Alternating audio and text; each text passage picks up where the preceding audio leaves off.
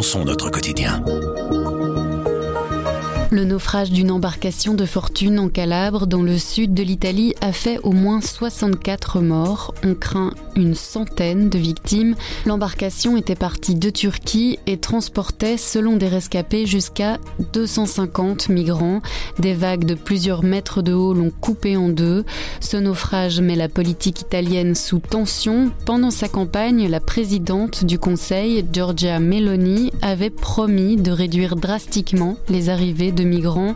Or, elles se sont multipliées. Sylvia Benedetti est la correspondante du soir à Rome. On lui a demandé comment ce naufrage bouscule la politique italienne.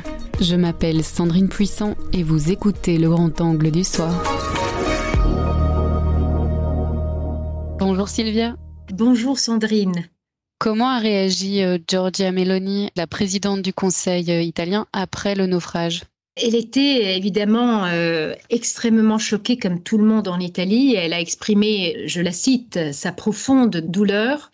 Elle n'a pas considéré cette euh, tragédie comme quelque chose qui vient euh, réduire à néant tous ses efforts pour contrer les flux migratoires. Au contraire, ça la conforte. Elle a affirmé immédiatement qu'il était criminel de mettre en mer une embarcation de 20 mètres avec 200 personnes à bord environ et une mauvaise euh, météo. Elle renforce sa lutte contre les passeurs qui sont à l'origine généralement de ces tragédies en mer. Comment peut-on résumer la stratégie du gouvernement de Giorgia Meloni en matière de migration en fait? Je pense qu'on peut la définir bicéphale, c'est-à-dire que d'une part, le gouvernement de Giorgia Meloni essaye de multiplier les accords bilatéraux avec les pays de départ et de transit. Elle est partie, elle ou son ministre des Affaires étrangères ou, son ministre de l'Intérieur en Algérie, en Libye, en Turquie, en Tunisie, au cours des trois premiers mois de gouvernement. Pour elle, c'est très simple. En finançant les pays de transit, elle veut bloquer les départs. Et puis, elle, elle essaye aussi de limiter, voire d'entraver le travail de sauvetage mené par les ONG. Sur le terrain, à quel point cette politique d'entraver le travail des ONG empêche vraiment ces opérations de sauvetage de se faire? Les ONG sont responsables, interceptent, disons, à peu près 10% des flux migratoires, des bateaux qui traversent la Méditerranée. Donc c'est vraiment un petit pourcentage.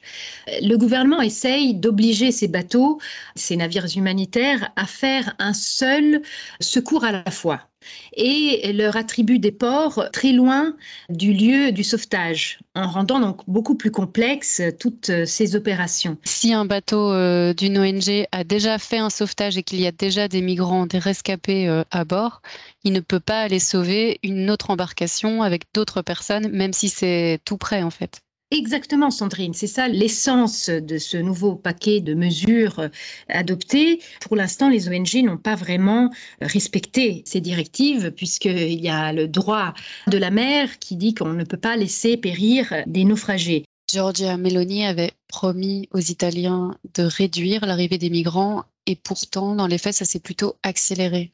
Oui, justement, elle s'est euh, considérablement accélérée. En 2023, donc euh, dans ces deux premiers mois de cette année, 14 000 migrants sont arrivés en Italie, selon les chiffres donnés par le ministère de l'Intérieur. Alors que, Sandrine, l'année dernière, ils étaient 5 200. C'est presque fois 3 en fait. Oui, exactement. C'est une situation inacceptable, entre guillemets, pour un gouvernement dont le cheval de bataille était justement le contrôle des flux migratoires. Ils sont appelés aussi par une partie de l'électorat et, par leur rhétorique politique même à agir. Comment Giorgia Meloni peut encore justifier sa posture après le naufrage de ce dimanche? Elle n'instrumentalise pas, mais elle utilise, disons, pour justement faire comprendre qu'il faut à tout prix mettre fin à ces traversées de la mort, comme on les appelle dans le sud de l'Italie. Son ministre de l'Intérieur, Matteo Piantedosi, a insisté en disant que cette tragédie démontre bien qu'il est absolument nécessaire de lutter fermement contre les filières de l'immigration clandestine. Donc ils se sentent confortés et ils demandent plus d'Europe euh, de façon euh, passionnée, donc sous le choc, euh, sous l'émotion, mais aussi de façon très rigoureuse. Ils demandent une aide de la part de Bruxelles. Ça, c'est ce qu'on entend de plus en plus. L'Italie se sent soutenue par l'Union européenne si l'on écoute les autorités locales de la Calabre qui ont été confrontées directement à cette tragédie, tout le monde réclame plus d'Europe. Le président de la région Calabre vraiment a eu du mal à cacher sa détresse, son désarroi et a dit mais où est l'Europe? C'est incroyable de voir des gardes-côtes, des dirigeants politiques locaux qui sont habitués qui n'arrivent pas à retenir leurs larmes. Ils parlent sous le poids de l'émotion. C'est bien dans ce climat exaspéré que effectivement ils disent euh, l'Europe est absente. Alors que je pense qu'au niveau de Rome, ils se rendent compte que l'Europe commence au contraire à interagir de plus en plus et Giorgia Meloni, d'une certaine façon, se sent un peu plus épaulée. Elle sent qu'il y a peut-être, non pas une volonté commune au niveau européen, mais pour le moins la conscience de l'importance d'une action euh, communautaire à ce niveau. Est-ce qu'on peut dire aujourd'hui que le gouvernement italien est pris en tenaille entre un ras-le-bol de la population de voir débarquer des migrants sur les plages et l'émotion que suscite un naufrage comme celui-là? Oui, oui, absolument. Absolument. C'est une sorte euh, de dilemme euh, existentiel, même avant d'être un dilemme politique.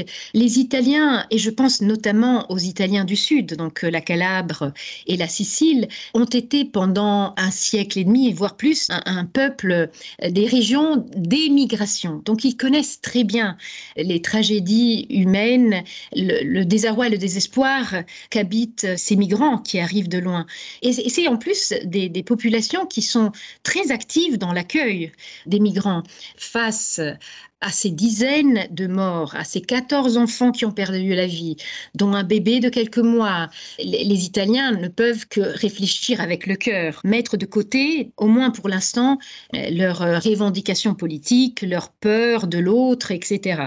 D'un côté, il y a vraiment, comment dire, une compassion réelle, sincère de la part de la population, et puis, quand ces tragédies, heureusement, ne sont pas, alors revient la rhétorique politique, peut-être aussi des considérations d'ordre économique qui font que on devient de plus en plus euh, réfractaire à l'arrivée d'étrangers.